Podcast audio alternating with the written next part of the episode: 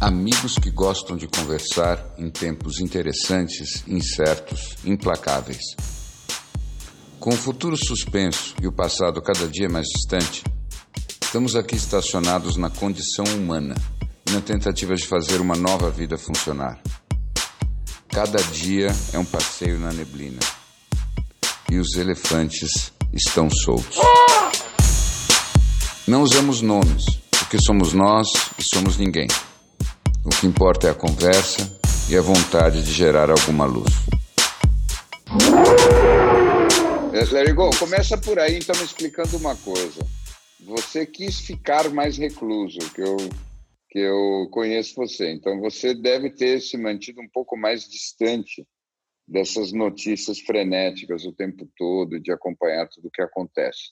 Então, me conta um pouco como é que foi o processo de você resolver transformar o, o confinamento numa certa reclusão. Cara, é, eu acho que é uma questão de você determinar quais são quais são os países que você quer invadir no inverno. Hum? E historicamente, poucas pessoas, poucos comandantes tiveram sucesso invadindo mais de um país ao mesmo tempo no inverno. Os que tentaram dois ou três perderam a guerra. É você tentar imaginar que você vai conseguir lidar com toda a situação interna é, blindado de tudo que vem externo é uma das maiores utopias que existem. Né? Então, o que tem de real, absolutamente real? Você tem uma superpopulação. Superpopulação, eu digo qualquer um que seja mais do que duas pessoas ocupando o mesmo espaço. Duas já é superpopulação. Então, é, você tem uma população para lidar, cada um vai acordar de um jeito independente de qualquer coisa, você não precisa trazer nenhum elemento exógeno para dentro desse maior experimento psicológico que existe. Né? Hum. Muito então interessante. é simplesmente escolher qual é a batalha, como você quer, como é que você vai lutar a guerra. E, e realmente não dá para invadir os dois os dois países, a menos que realmente tivesse um, um discernimento, um treinamento que eu humildemente tenho a absoluta certeza que não tem. É, o que eu acho mais fascinante no que você acabou de dizer é que basta o convívio com o outro sem nenhuma alternativa para você aprender tudo sobre a falta de controle e sobre o verdadeiro tamanho que teu ego deve ter. Né? O elemento, o, o elemento corona, ele é um cherry on the cake, né? Ele, ele é basicamente o, é o, é a história que a gente está contando para poder lidar com esse experimento psicológico sem poder sair mesmo. Mas a verdade é que não precisaria nem ele existir. O que está acontecendo por si só já é suficiente. É. Eu acho que o Sartre diria: o corona são os outros. Nossa, genial. Perfeito. Sabe que eu, eu, eu, queria, eu queria dividir uma coisa com vocês eu participei hoje de um webinar com aquele psicólogo americano Robert Keegan e tinha gente do mundo inteiro, foi bem interessante, inclusive a forma que eles fizeram. Mas o que eu achei mais interessante de tudo foi o quanto ele não tinha nada a dizer. Ele foi lá com toda a vulnerabilidade e ele falou: "Eu também estou tentando entender. Eu acho que agora o momento é de se conectar consigo próprio e eu acho que ele trouxe alguns pontos muito interessantes do ponto de vista de quem está olhando, que pela primeira vez, acho que na vida dele, ele é um cara de 73 anos, está vendo a espécie inteira humana olhando para uma coisa num foco só. Nós que estávamos tão distraídos, tão perdidos em outras coisas, pela primeira vez todos nós estamos focando numa coisa só. Devia ter umas 200 pessoas lá, o quanto ele, verdadeiramente ele estava se colocando e falar eu não sei, eu também me sinto que eu não estou legal, eu também não estava afim de fazer esse webinar. assim, uhum. eu vejo e falo assim, como esse coronavírus está realmente tirando os véus e também permitindo com que as pessoas sejam mais verdadeiras nesse momento. É, eu fico muito feliz de ver, inclusive, que alguém tão importante quanto Robert Keegan é, está assistindo os elefantes na neblina, para não citar assim. então, literalmente. E eu acho que é, esse é um dos outros aspectos. Né? Como nós estamos vivendo todos a mesma coisa, nós vamos nos repetir, nós vamos ser câmera de eco uns dos outros com, com muita força. Mas você falou um ponto aí que eu queria puxar, se vocês permitirem, que é assim, como essa, essa atitude dele, essa atitude de absoluta vulnerabilidade e certa desorientação, me parece hoje em dia a marca registrada daqueles que podem minimamente servir como líderes. Eu acho que o líder maduro nessa situação é justamente aquele que pode admitir que, olha, eu não sei bem, mas vamos tentar descobrir. É, e, e, eu acho que é o que acontece em alguns países um pouco mais mais avançados em termos de maturidade psicológica. Enquanto por aqui, não sei se vocês concordam, é uma coisa que me incomoda é como o líder está sempre preocupado em dar a impressão para as pessoas de que está tudo sob controle, quando na verdade não tem absolutamente nada sob controle. Então, parece que ele está contando historinhas mal contadas para tentar acalmar as crianças sendo que em pouco tempo essas histórias se tornam apenas isso, né? Lorotinhas. Isso me parece um aspecto muito importante do que a gente está vivendo. Eu acho que é, tem o fim de uma certa espuma aí acontecendo. Vocês entendem meu ponto? Eu concordo muito. Eu só queria trazer um conceito a mais que eu li esses dias que define muito bem o que você está falando, que é a gente está vivendo o in-between worlds. A gente está no meio de dois mundos, um que claramente acabou, um que está para nascer, e que essas questões de como você lidava no passado, de como você liderava, de falar tá tudo bem, vai estar tá tudo certo, qualquer pessoa com mínimo de sanidade, inclusive até com um, aspecto de sobrevivência nesse lugar da liderança, sabe que não vai ser verdade. É, eu acho que uma coisa que eu tenho percebido, eu não posso dizer que eu estou acompanhando é, tão de perto, porque realmente eu me desconectei bastante de, de notícias específicas desse front. Né? Mas o falando com um amigo ontem que, que acompanha diariamente o Trump, que o Trump vai todos os dias da TV, né?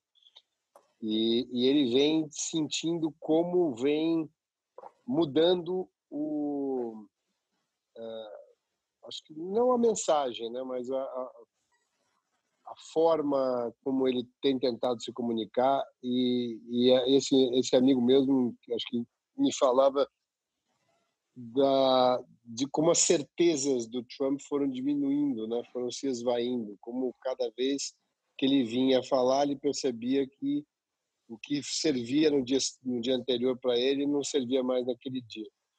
E, e não sei quem me disse uma vez que a, a, pior das obesidades, a mais mórbida das obesidades, é a obesidade das certezas, né?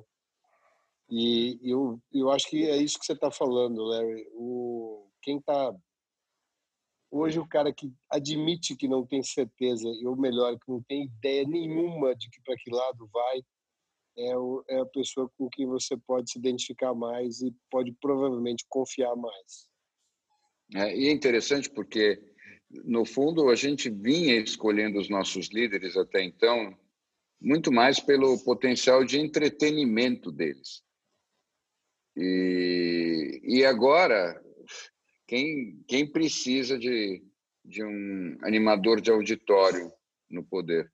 Nós precisamos de alguém que tenha maturidade para tomar decisões muito difíceis, que envolvem dilemas éticos, morais, humanos, é, e nós temos muito poucas pessoas preparadas para isso e por responsabilidade nossa, porque nós fizemos uma seleção natural de líderes apontando na outra direção. Quer dizer, no, nossa máxima culpa, nós vivemos a vida como se ela fosse um reality show.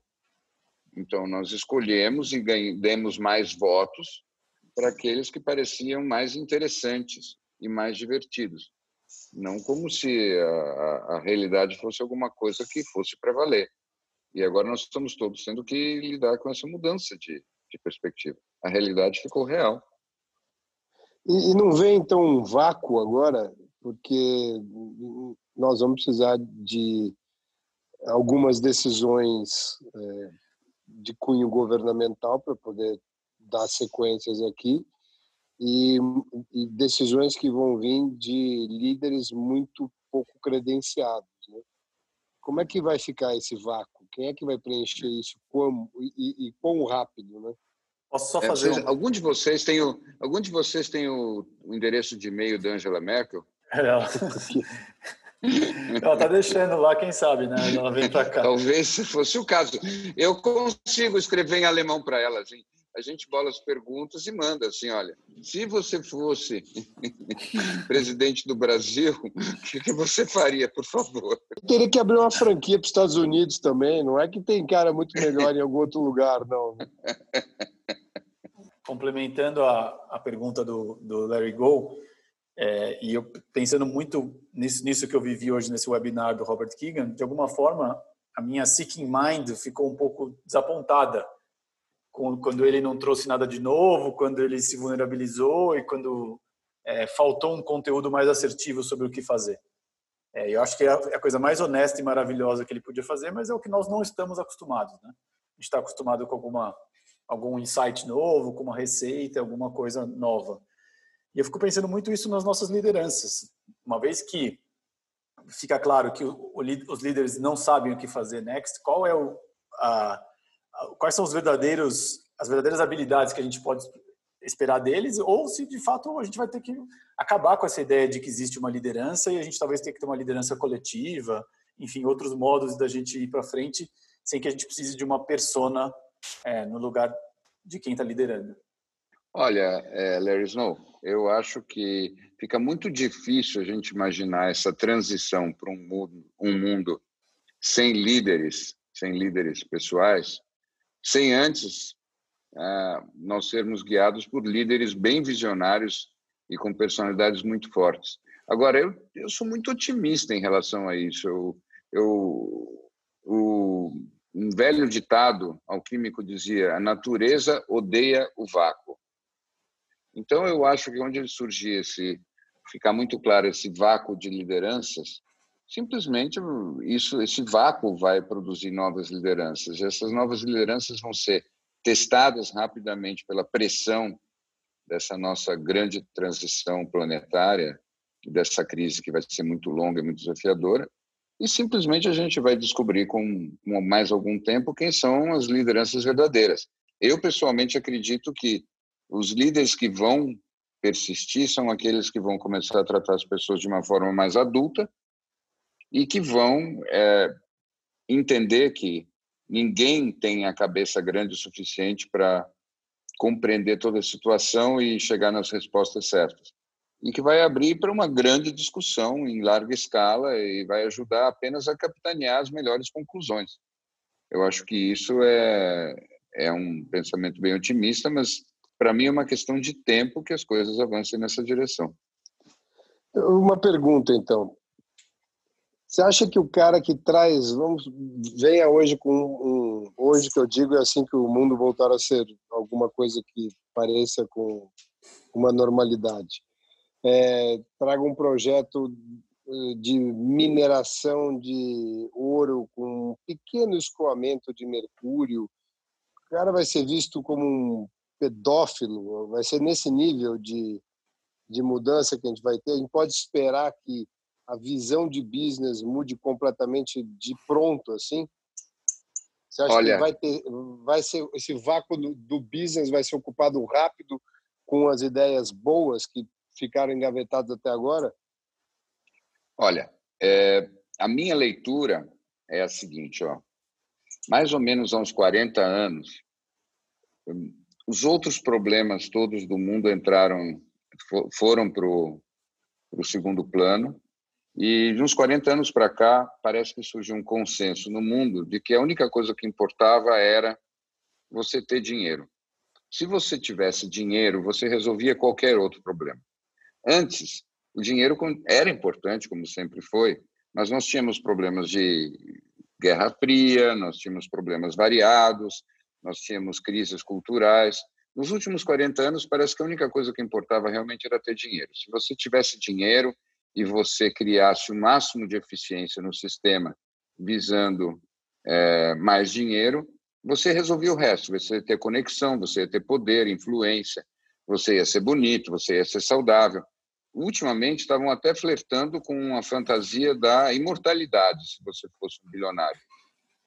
Para mim, o que aconteceu nos últimos 40 anos foi isso: a tentativa de resolver todos os problemas da humanidade a partir de um índice só. Com essa intervenção da natureza e do destino nas nossas vidas, que nós estamos todos assistindo, eu acho que é esse modelo que levou um golpe mortal. E com isso, é claro que o dinheiro continua importante, o business continua importante, mas eu estou muito convencido de que vai ser antiestético você tomar iniciativas que visem exclusivamente isso. Porque quando essa transição passar, as pessoas pelo menos vão ter recuperado uma mentalidade que, na verdade, não é nem tão futurista assim. Uma mentalidade mais próxima da realidade antes do pós-moderno, que foram esses últimos 40 anos. Posso fazer uma provocação? A pergunta que eu fico é se o pessoal não vai continuar fazendo isso lá no meio da África sem ninguém saber e pregando os melhores conceitos e as melhores práticas no, no mundo desenvolvido. Qual é o tipo de controle que sai é, dessa crise também? Se a gente vai conseguir ter mais controle sobre as coisas ou a gente vai acreditar mais de que o mundo se autorregula para um lugar melhor? Ah, Larry Snow, eu vejo de uma maneira bem diferente essa história, tá? É, para mim é o seguinte: a história do mundo é definida por aquilo que é o topo da consciência, sei lá, de 10 a 20% da população. Né? Para mim está muito nítido que nós vamos ter décadas de bagunça. E, portanto, nessa bagunça vai ter de tudo. Uhum. Eu gosto de dizer que a gente tem todos os tempos da história da humanidade existindo simultaneamente. Se você viajar o bastante, você vai encontrar gente que vive na Idade da Pedra. Você vai encontrar gente que vive na Idade Média, você vai encontrar todas as épocas da nossa história. E isso não vai mudar de repente. Então, pelo amor de Deus, é longe de mim querer dizer que é, em 5, 10 anos vamos estar todos iluminados, funcionando juntos na direção do, de como o mundo tem que ser. Eu não acho isso. O que eu acho é que as pessoas bem informadas, que, que fazem parte do fórum de ideias e de iniciativas da nossa civilização, e essas pessoas sempre existem, elas vão ter um consenso numa certa direção, que é diferente do consenso que havia 40 anos atrás, uhum. e que se montou e que durou 40 anos mais ou menos. Eu acho que nós vivíamos numa civilização que era financeira, e o resto vinha depois. Isso eu acho que vai mudar na cúpula das pessoas, na cúpula da humanidade. Mas, francamente, vai ter muita bagunça e vai ter pelo mundo afora gente funcionando em todas as épocas por séculos, imagine. Eu, eu queria fazer uma, uma, uma colocação aqui que como eh, eu tenho muita curiosidade de entender o que vai ser o, o aftermath psicológico dessa operação toda, né? É, eu não acho que vai ser um, um processo de recuperação instantânea como pode ser até alguns alguns outros aspectos, mas acho que esse esse vai ficar por um tempo em todo mundo, né? Até porque pelo que se desenha não vai ser um processo de duas semanas. E aconteceu uma coisa muito interessante comigo, em especial, que eu fiz uma migração da cidade para o campo.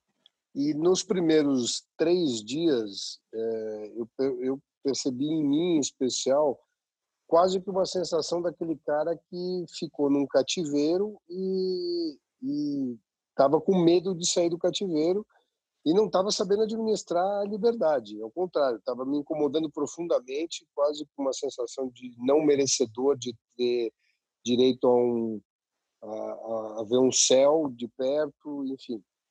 E, e, isso porque nós estamos falando de eu estava dez dias enclausurado, né? nada além disso.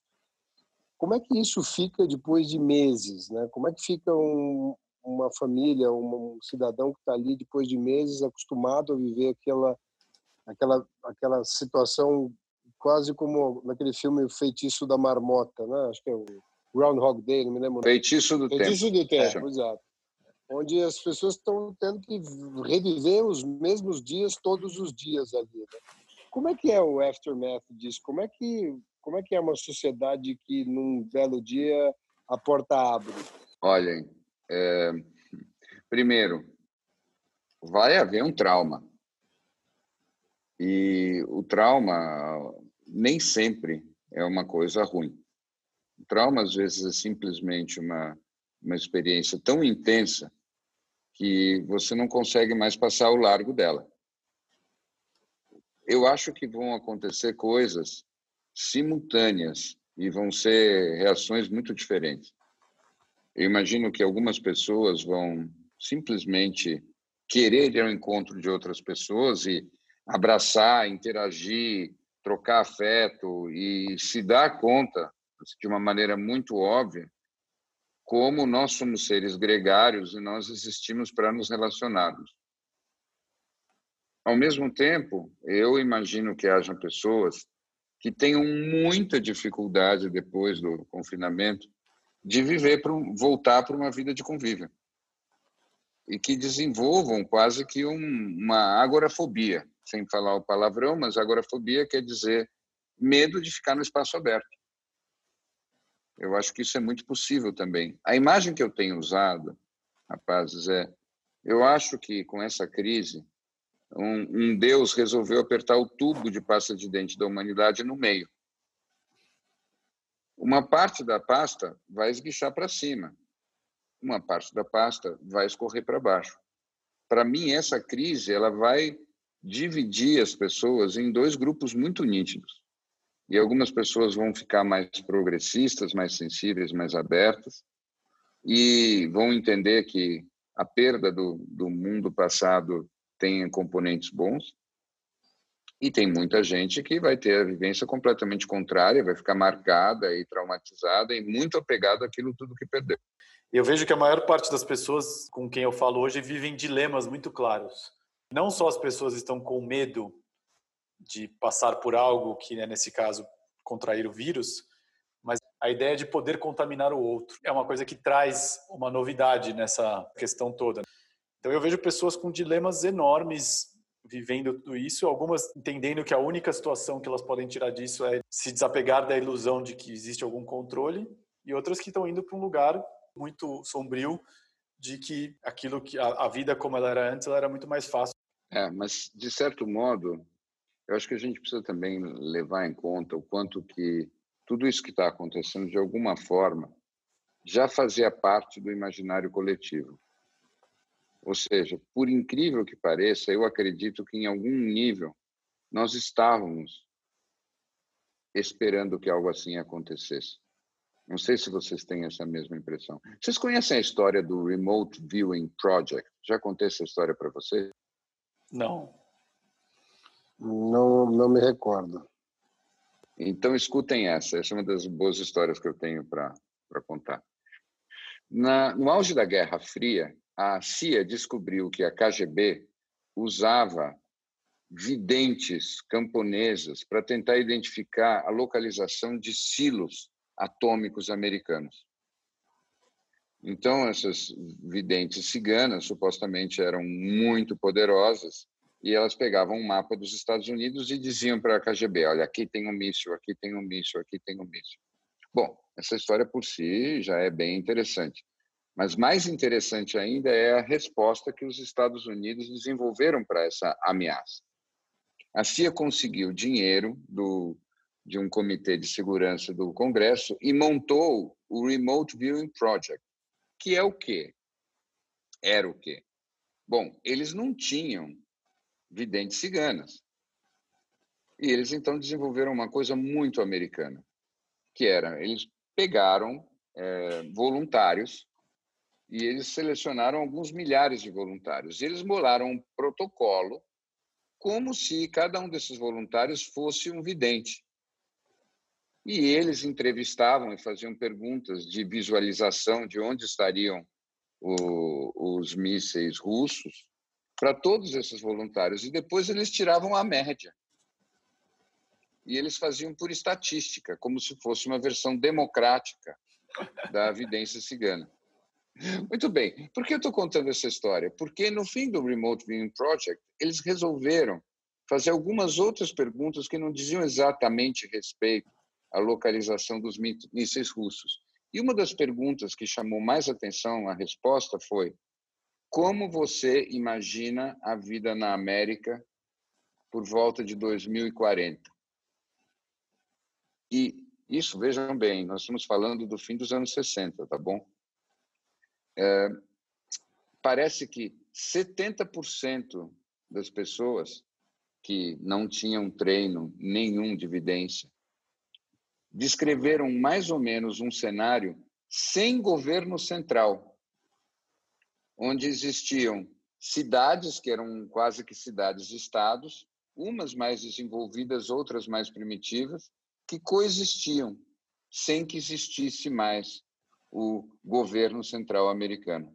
Isso chamou muito a atenção deles, porque eram 70% das respostas. Então, de alguma forma, a possibilidade de um mundo muito diferente, quase meio Mad Max, já estava previsto no imaginário das pessoas espontaneamente no fim dos anos 60. Quando você me fala isso, quanto isso já está no imaginário das pessoas de um, de um cenário quase apocalíptico ou pós-apocalíptico, o quanto nós fomos avisados sobre uma pandemia por filmes, por TED Talks, pelo Bill Gates e por tudo mais. Agora, eu acho, o que eu acho mais interessante de tudo, e eu queria entender um pouco mais, por que essa dissonância cognitiva? Que eu acho que é a mesma história que a gente vê com o aquecimento global, que é nós estamos sendo avisados. Por que, que nós não conseguimos nos preparar para isso? É, eu, eu ia até entrar nesse tema interessante do dessa sur, parece ser uma surpresa, né, dessa capacidade de regeneração das, da, da, Terra, vamos, vamos dizer, o que a gente tem visto ali no na, níveis de poluição caindo drasticamente, as águas límpidas nos canais de Veneza, essas coisas todas. É, eu montei aqui um sistema de, de, coletar, de coletar notícias só positivas, né? É, como como co-criador de uma, uma, vou fazer o meu papel de co-criação de realidade boa aqui. Boa. É, será que isso pode virar até uma profecia autorrealizável nesse aspecto? Será que a gente enxergando que talvez a gente não tenha passado completamente do ponto já que com essa mínima exclusão do homem na sua relação, é, vamos dizer, promíscua com a Terra, já, já regenerou tão rápido tanto? Será que isso não pode ser, ser uma, uma referência para a gente que é possível talvez reverter esse quadro caótico que o nosso inconsciente coletivo está projetando e está co-criando? Eu sou latejantemente otimista, muito comprado nessa tua nessa tua opção. Eu acredito demais que o problema maior dos seres humanos é falta de repertório. Nós passamos séculos e séculos temendo a nossa imaginação, como se a nossa imaginação, se ela tivesse um pouco de espaço, ela fosse nos levar à loucura. E eu acho que essa foi a maior estratégia de dominação da história humana.